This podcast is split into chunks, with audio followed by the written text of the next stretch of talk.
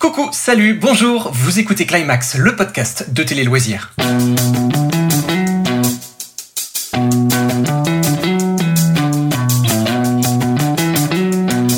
Médias ont souvent évoqué le phénomène de la cancel culture au gré des polémiques qui ont secoué récemment l'industrie du cinéma à un tel point aujourd'hui qu'avec mes experts de Climax, on se demande justement si cette cancel culture qu'on va définir, hein, bien sûr, vous inquiétez pas, n'est pas en train de museler Hollywood. On en parle donc aujourd'hui avec mes experts. Salut Claire.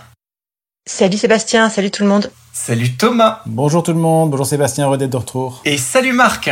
Salut Seb, salut tout le monde. Bon alors juste avant d'entrer dans le vif du sujet, Claire, est-ce que tu peux nous dire un peu en quoi consiste la, la cancel culture? Alors la cancel culture, c'est une forme d'activisme qui consiste à boycotter, souvent au travers des réseaux, des réseaux sociaux, des individus ou des entreprises qui ont eu des propos ou des comportements jugés offensants ou discriminants. L'objectif, c'est de bannir cette personne ou cette entreprise de l'espace public, d'où le nom de cancel culture, la culture de l'annulation de la dénonciation. Elle va discréditer ou bien perturber les activités de cette personnalité ou de cette entreprise pour les forcer à retirer des déclarations, des images jugées problématiques, voire à s'excuser ou carrément à se retirer de la vie publique. Plus largement, c'est devenu un outil de contestation politique utilisé par les minorités pour dénoncer le racisme, l'injustice sociale, le sexisme, l'homophobie, la transphobie, etc. Est-ce qu'on peut mettre en lien ce phénomène avec les récents mouvements tels que MeToo ou Black Lives Matter? Oui, oui, il y a un rapport, mais c'est pas exactement la même chose. Euh, les mouvements MeToo et Black, Lives Matter, pour moi, euh, visent plus les, hommes que les, œuvres en tant que telles. Par exemple, Hervé Weinstein, c'était l'homme qui était mis en cause, euh, moins les films qu'il a produits ou distribués. Et en fait, c'est un peu pareil aussi pour, Polanski, avec toute la polémique qu'il y a eu au César. C'était l'homme et ses actes qui étaient visés par, les critiques et pas forcément son film J'accuse. Et d'ailleurs, d'où le problème euh, qu'il y a eu, puisque euh, le César du meilleur réalisateur était un César qui récompensait également l'homme, et je pense que les, euh, les critiques auraient été, les réactions étaient moins fortes si d'autres Césars, des raisons étaient moins fortes pour d'autres Césars qui ont été attribués à J'accuse, mais la, la, réaction principale a été quand, quand, quand, quand l'homme a été récompensé en tant que meilleur réalisateur. Le César de la meilleure réalisation est attribué à Roman Polanski pour J'accuse. Donc, mais c'est, donc, c'est pas tout à fait la même chose, mais ceci dit, ces mouvements, évidemment, pousser les revendications, qu'elles soient féministes ou de la population nord-américaine. Et ça, ça peut effectivement avoir un, rôle dans cette euh, cancel culture. Donc, euh, c'est pas exactement la même chose, mais il y a un lien qui est indéniable. Bah, c'est ce qu'on appelle aux États-Unis, euh, oui, le, les combats intersectionnels. C'est un peu barbare comme mot, mais en gros, c'est de dire que bah, entre euh, les combats pour les droits des minorités, les combats contre le sexisme, les combats contre l'homophobie, se retrouvent en fait, se croisent. C'est-à-dire qu'effectivement, des mouvements comme MeToo, Black Lives Matter, c'est des mouvements qui sont différents, qui sont partis de points différents, de populations différentes, de communautés différentes, mais qui se rejoignent. Et en fait, la cancel culture est en train de devenir un espèce de un peu de carrefour de tout ça en fait c'est ça quoi c'est ça qui est intéressant c'est que le, le, terme cancel culture regroupe beaucoup beaucoup de choses finalement euh, ag enfin agrège beaucoup de choses différentes. Est-ce que vous avez quelques exemples euh, récents du coup à nous fournir sur cette cancel culture? Oui il bah, euh, y a un exemple assez euh, assez récent et vraiment je pense très euh, parlant. Enfin vraiment un, un, bel exemple de cancel culture bah, c'est autant n'importe le vent autant n'importe le vent donc le film évidemment oscarisé maintes fois et un grand classique du cinéma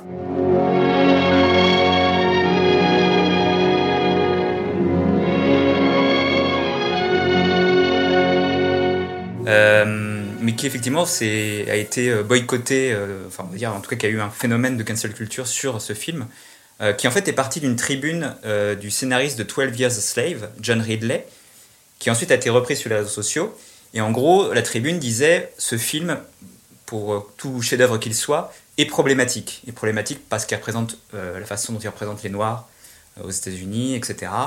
Du coup, la plateforme de streaming HBO Max a d'abord retiré le film de son catalogue, puis l'a remis dans le catalogue avec un carton qui recontextualise un peu le film en disant euh, voilà à quelle époque il a été fait, dans quel but, euh, certains, certaines, certains propos, certaines façons de montrer les personnages vont peut-être vous choquer euh, de, voilà, avec le recul, mais il faut comprendre d'où ça vient, etc. Et c'est un cas intéressant parce que ça a eu des répercussions jusqu'en France, puisqu'il y a eu une projection de Autant n'importe le vent au Grand Rex qui a été annulée sur une décision de la Warner, la Warner France. Et le ministre de la Culture de l'époque, Franck Riester, avait d'ailleurs parlé d'une décision inadmissible et incompréhensible. Donc là, c'est un cas très intéressant parce qu'on parle d'une œuvre qui est quand même un, grand classique du cinéma et euh, qui a eu des répercussions au-delà des États-Unis, parce que la cancel culture, c'est quand même un phénomène très américain. Mais là, on s'aperçoit que ça peut aussi avoir des répercussions ailleurs qu'aux États-Unis. Il est arrivé aussi que des acteurs se fassent remplacer euh, dans un film. Je crois que c'était le cas de, de, Kevin Spacey, c'est bien ça? Oui, tout à fait. Alors ça, ça c'est un exemple d'une sortie beaucoup plus récente, évidemment. Euh, donc tout l'argent du monde, tout le monde ne se souvient pas forcément de ce film, mais pourtant c'est quasiment un des exemples les plus extrêmes, si je peux dire. Combien êtes-vous prêt à payer pour récupérer votre petit-fils si ce n'est pas 17 millions de dollars? Rien du tout. Euh, de, de, de cancel culture. Donc le film, il est sorti en décembre 2017. Et euh, en octobre 2017, donc six semaines avant la date de sortie du film, Kevin Spacey, c'était dans le sillage de MeToo, Kevin Spacey, euh, qui tient le rôle principal du film, est accusé d'agression sexuelle et de comportement déplacé. Euh, les réactions ne se sont pas fait attendre. Il est d'abord évincé de sa série Van House of Cards, et pour tout l'argent du monde, il est tout simplement remplacé. Ridley Scott, le réalisateur, a décidé de, de, de le remplacer. Toutes ces scènes sont retournées avec l'acteur américain Christopher Plummer, et ça fait au total 400 plans, ce qui est énorme. Et le coût de l'opération s'élève à 10 millions de dollars, euh, c'est ce qui a été estimé, et c'est carrément un quart du budget du film. Je crois que ça touche également le domaine de, de l'animation. Il y a un célèbre personnage qui en a été victime également récemment. Oui, il y a le personnage des Looney Tunes euh, créé par Chuck Jones en 45. C'est le fameux Pépé le putois, le, le putois français, euh, dragueur invétéré, enfin plus que dragueur, un peu... Euh, un, forceur, forceur, forceur ouais. invétéré, exactement. Merci Marc.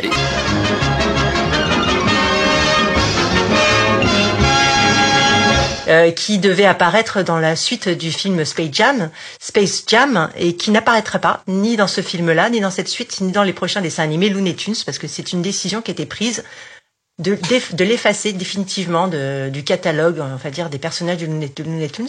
Alors, c'est parti des propos d'un chroniqueur du New York Times qui a accusé le personnage de normaliser la culture du viol.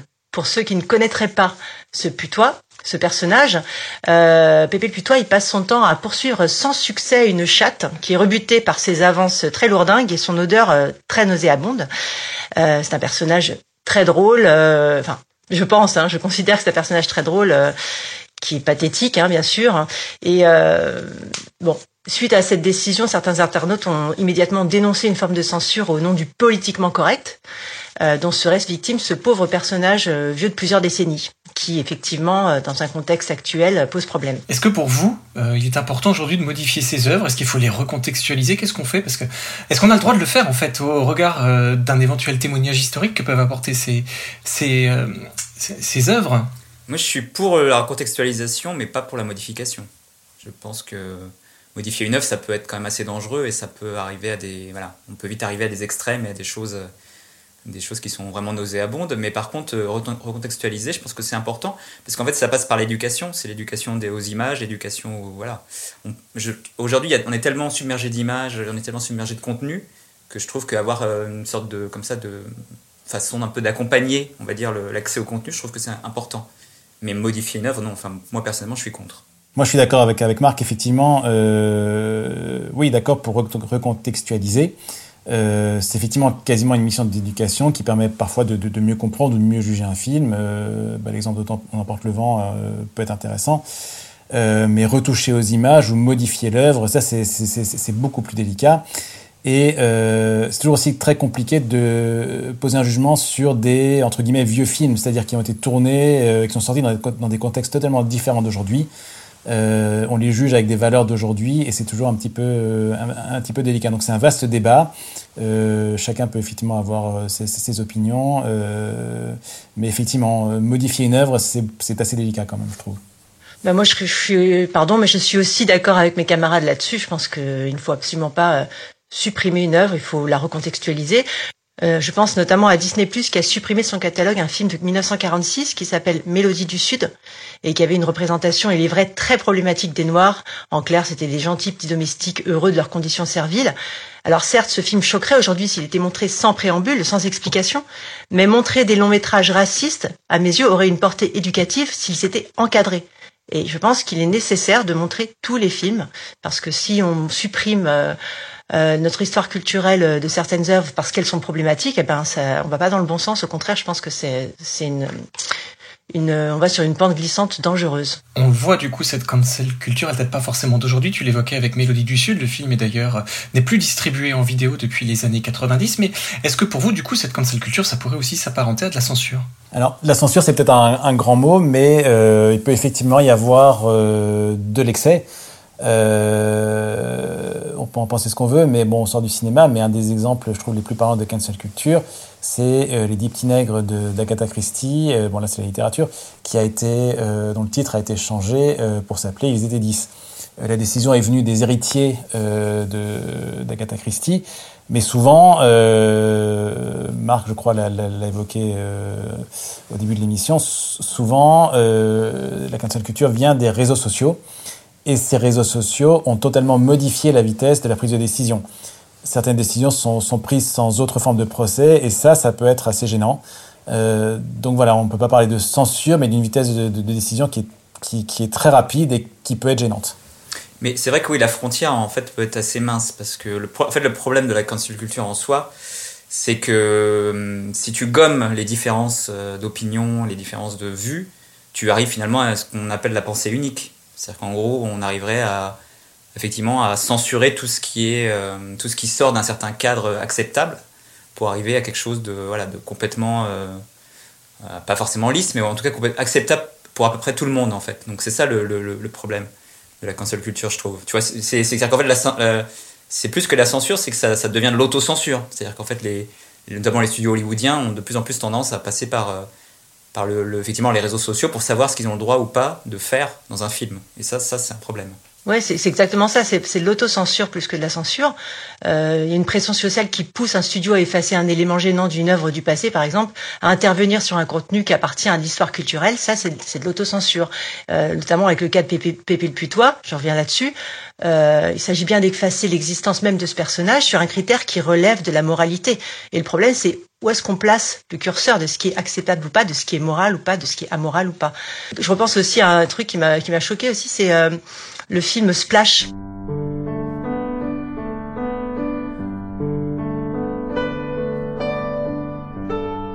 Euh, le film de Splash qui, était, qui, est, diffusé sur, euh, qui est, est proposé sur Disney Plus également, film des années 80 avec Daryl Hannah eh ben, Daryl Anna qui joue une sirène, à un moment donné, il y a un moment où elle se retourne, elle est nue et elle plonge dans la dans la mer devant les yeux ébahis de Tom Hanks. Et euh, les fesses de Daryl Anna qui étaient visibles dans le film d'origine ont été effacées, enfin elles ont été recouvertes numériquement avec une chevelure, ils ont prolongé la chevelure Anna pour recouvrir ses fesses. Donc c'est on est vraiment dans le puritanisme le plus le plus total là. Enfin c'est surprenant euh, de la part de Disney, je trouve. Et ça me fait penser un peu au code Hayes, ce code de bonne conduite euh, mis en place dans les années 30 par l'industrie du film américain aux États-Unis, je veux dire, à Hollywood, euh, qui avait le doigt sur la couture et qui par mesure de prévention, par prévention pour éviter de, subir les foudres de de, de, la censure officielle, euh, imposait aux réalisateurs, etc., de ne pas euh, montrer des, des, chaînes, des scènes trop, euh, trop, trop, trop gênantes, quoi, comme des, voilà. Mais ce qui est intéressant, c'est que le Code Ace, du coup, a permis aussi à des cinéastes, tu vois, de contourner le truc. C'est vrai. Hitchcock, par exemple, était très fort pour ça, c'est-à-dire qu'avec des métaphores, il arrivait à te faire comprendre des intentions sexuelles sans pouvoir les montrer. Alors que là, c'est, j'ai envie de dire presque le problème, c'est qu'aujourd'hui, on peut tout faire avec l'ordinateur comme tu dis, on peut rajouter des choses numériques, effacer numériquement un personnage, etc. Donc en fait, euh, le Code avait, presque. Enfin, tu vois ce que je veux dire? Il a, il, a, il, a, un peu libéré certains cinéastes en, en, les contraignant à, trouver des, stratagèmes pour le contourner. Il a aussi, tu vois, il a aussi libéré une certaine créativité, alors que là, c'est pas du tout le cas. Donc, clairement, euh, c'est voilà, c'est l'inverse. Thomas, tu l'évoquais un petit peu plus tôt, euh, Harvey Weinstein et, Polanski. Est-ce qu'on doit faire aujourd'hui la différence entre euh, réalisation et production dans ces cas-là? Alors, il n'y a pas de jugement de valeur dans, ce que je vais dire. Si, Harvey Weinstein, euh, avec des comportements déplacés ou a commis des crimes, il faut évidemment qu'il soit puni. mais de façon générale, ce sont, ce sont les, les œuvres qui sont touchées par la cancel culture. Euh, et les œuvres, généralement, sont faites par les réalisateurs, euh, souvent plus que par les producteurs. Bon, ça peut encore se discuter, mais ça, c'est un autre, un autre débat. Euh, donc, c'est un peu compliqué d'appliquer, si je puis dire, la, cancel culture à un producteur. S'il si, s'il fallait commencer à modifier ou contextualiser toutes les productions d'un Weinstein, par exemple, euh, elles se comptent par centaines depuis les années 90, de, de, de Pulp Fiction euh, à plus récemment The Artist, en passant par Le Patient Anglais, Scream ou Shakespeare in Love, voilà. Et puis on, on, on dirait quoi exactement? C'est là où c'est un peu compliqué. Donc euh, la question peut, peut, se poser effectivement pour un, pour un réalisateur. Si un réalisateur est mis en, mis en cause, elle paraît moins évidente euh, pour un producteur. Encore une fois, il, je ne juge pas le fond là, dans, dans, dans, dans, ce que je dis. Vous avez le sentiment, vous, justement, en ce moment, que le principe de précaution prévaut sur la présomption d'innocence? C'est un, encore une fois, enfin, toutes ces questions-là sont, sont, sont, très délicates et, ch et chacun euh, jugera euh, par, par, rapport à ses, à, à ses valeurs. Euh, mais c'est certain que tout le mouvement MeToo pour, pour, pour positif qu'il a évidemment été euh, pour, sur, beaucoup d'aspects, tout le mouvement MeToo se distingue par sa rapidité, entre autres, mais se distingue aussi par, sa rapidité. Et donc euh, ça se retrouve un peu euh, dans la cancel culture. Euh, certaines décisions sont prises, on en a parlé, sont prises sans autre forme de procès, et ça va très très vite. La décision sur Pépé Putois, ça, ça, ça, a été pris en quelques jours. donc, donc voilà, c'est surtout cette, vitesse de prise de décision qui, est très marquante et qui, je trouve, peut être assez gênante. Finalement, on ne crée pas beaucoup le débat. Euh, et donc ça, c'est euh, un, peu, un, peu, un peu gênant. Mais la rapidité dont tu parles, je suis d'accord avec toi, mais la rapidité dont tu parles, c'est la rapidité des réseaux sociaux, en fait. C'est la rapidité de, tu vois, de oui. notre monde actuel qui fait que... Il y a le relais après des médias qui, qui reprend... Voilà, qui... Oui, bien sûr. Mais tout ça, c'est pareil. C'est les médias euh, en continu, c'est voilà, l'information en continu, où il faut toujours... Euh, où tout, en fait, tout s'emballe assez rapidement. Donc, effectivement, comme tu dis... Euh, enfin pour moi, c'est pas juste propre à la cancel culture. Ça, c'est vraiment la, le traitement de l'information et de la et des débats d'information qui est qui a été complètement euh, accéléré par les réseaux sociaux, quoi. C'est vrai, c'est vrai, mais, mais, mais, dans tout ce qu'on a raconté, souvent euh, les réseaux sociaux ont un effet ben, accélérateur, on peut dire, mmh. dans la cancel culture aussi. Bien sûr, oui, oui, tout à fait. Est-ce qu'elle est en train de museler Hollywood aujourd'hui? C'est un peu le, le, cœur du sujet. Ben moi, je me demande en fait si on n'a pas presque déjà dépassé ce stade-là, en fait. Et si euh, la cancel culture n'est pas finalement autant instrumentalisée par Hollywood qu'elle peut être muselée, euh, enfin que Hollywood peut être musée par, par elle en fait. Parce que je prends comme exemple des films comme euh, Birds of Prey par exemple, qui est un film de super-héros euh, avec euh, des, que des super-héroïnes. Je suis Harley Quinn, bande de nazes Et en fait, quand tu vois ce film, c'est un film qui surjoue vraiment tous les clins d'œil aux féministes et, et, voilà, et tout le côté, ce qu'on appelle woke aux États-Unis, donc woke comme éveillé. Donc c'est-à-dire vraiment la culture de voilà, d'être sensibilisé à toutes les causes, etc.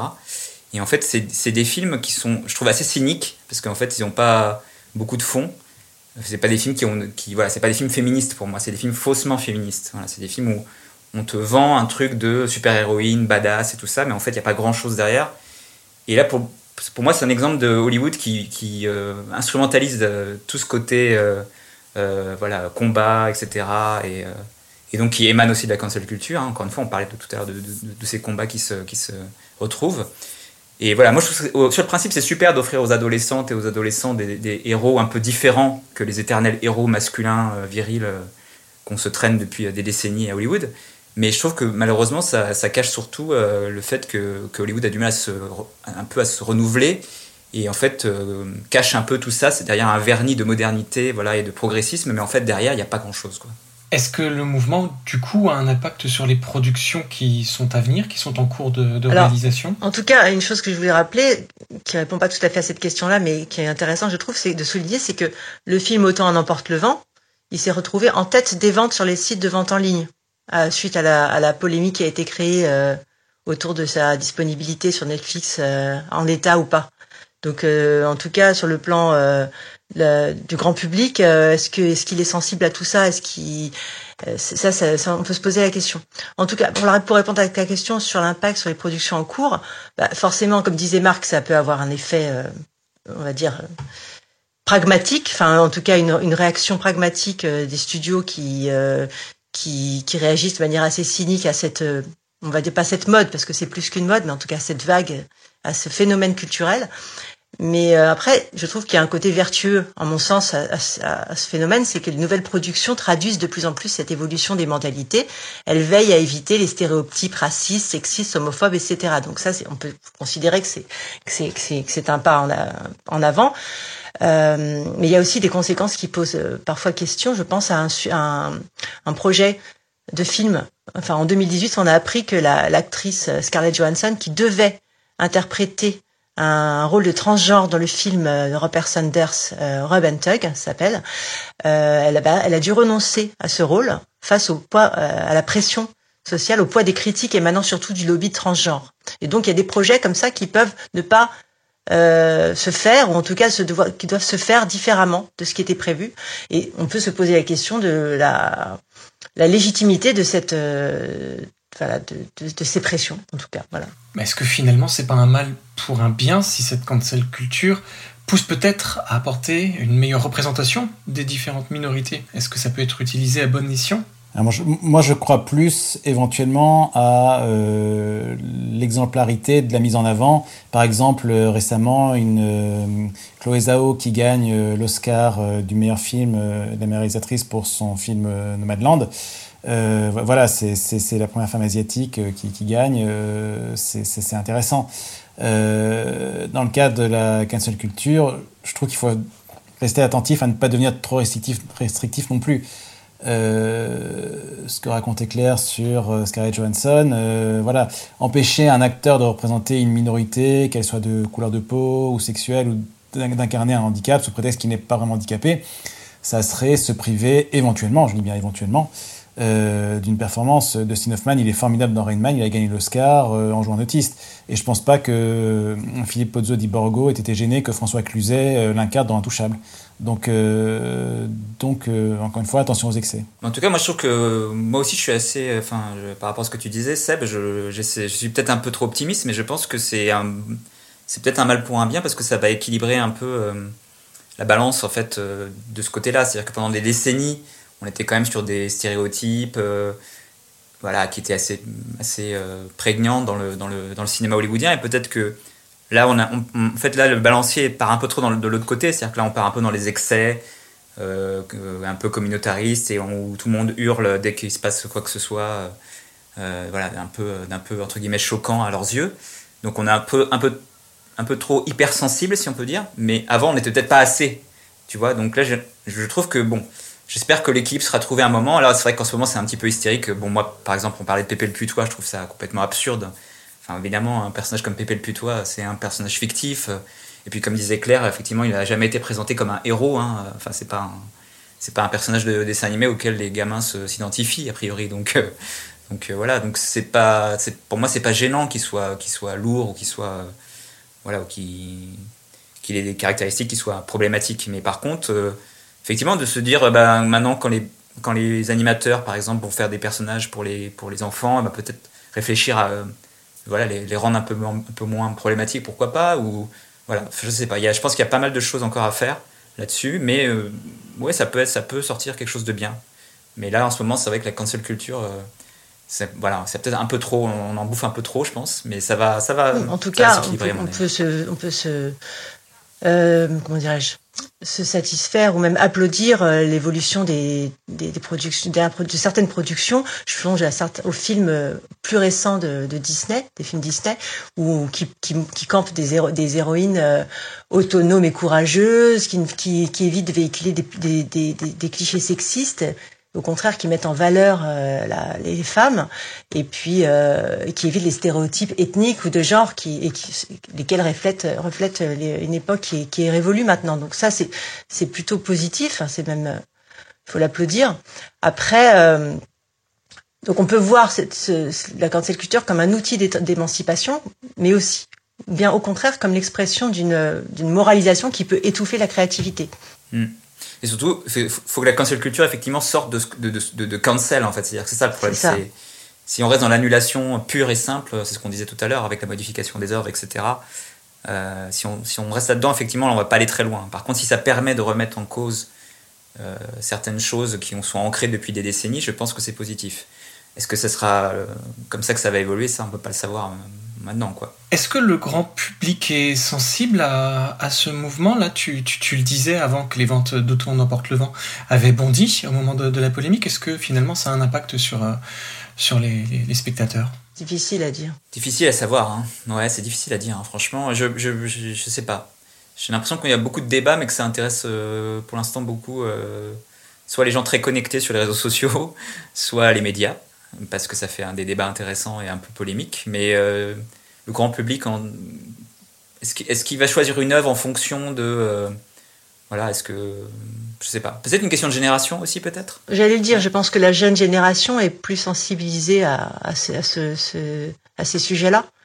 Et euh, elle s'empare davantage des réseaux sociaux pour s'exprimer. Et je pense que dans, dans, le, dans ces opinions militantes qui s'expriment sur les réseaux sociaux, il y a une bonne part de jeunes, je crois, qui sont davantage euh, ouverts à la diversité, à la, à la, enfin, qui sont davantage tolérants, qui ont, voilà, je pense. Le problème des réseaux sociaux, évidemment, c'est euh, que c'est celui qui gueule, si je peux m'exprimer ainsi, qui est le plus fort, qui a entendu. Donc, euh, donc voilà, il, faut, il faudra voir effectivement maintenant. Ce qui sera intéressant, c'est de regarder dans le futur, par exemple sur un film comme Space Jam 2, si le public va suivre ou pas, si il y aura de nouveau des réactions peut-être inverses euh, qui regretteront l'absence de Pépé le Putois. Euh, voilà, en tout cas, ce qui est certain, c'est que quand on parle de d'œuvres, de, ben forcément, ce sera au public de décider, c'est au public de décider. Euh, comme dirait Coluche, quand on pense qu'il suffit que vous n'achetez pas pour que ça se vende pas.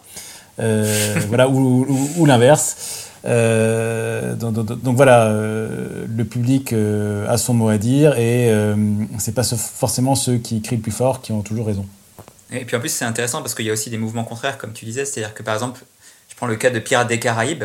Quand Johnny Depp, Johnny Depp a été viré de, de Pirates des Caraïbes, bon, ben, il, a, un peu été cancel aussi, tu vois, finalement. Et d'un autre côté, maintenant, tu as un mouvement pour dire, mais Johnny, enfin, Pirates des Caraïbes sans Johnny Depp, c'est n'importe quoi. Et du coup, maintenant, tu as un mouvement pour cancel euh, le, prochain Pirates des Caraïbes qui sera, je crois, avec Margot Robbie. Ou, voilà. Donc, tu vois, il y a, y, y a, une cancel de la cancel culture aussi. Donc, une contre, une contre culture, quoi. Donc, euh, ça devient. Euh, c'est pour ça que c'est. Ouais, je pense qu'il va falloir que ça, tout ça, ça euh, prenne encore quelques années pour mûrir un peu et voir un peu ce qui ressort de bon. Mais c'est vrai que là, on est un peu dans la. Dans la l'époque des passions euh, un peu irraisonnées et donc euh, tout le monde monte sur ses grands chevaux et voilà, il va falloir que ça se calme un peu quoi. Qu'on ait une discussion un peu apaisée. Un peu de bienveillance dans tout, c'est toujours bien. Voilà. Toujours, toujours. Euh, eh bien, c'est la, la, fin de ce climax. Euh, merci beaucoup à mes trois experts, Claire, Marc et Thomas. Comme d'habitude, vous pouvez nous retrouver sur Deezer, Spotify, Apple Podcast et toutes les plateformes de podcast. N'hésitez pas à commenter ce podcast sur les différents réseaux sociaux de Télé Loisirs, mais aussi sur les plateformes. Salut à vous trois et salut tout le monde. Salut. Salut tout salut le monde. Seb, salut Seb, à bientôt.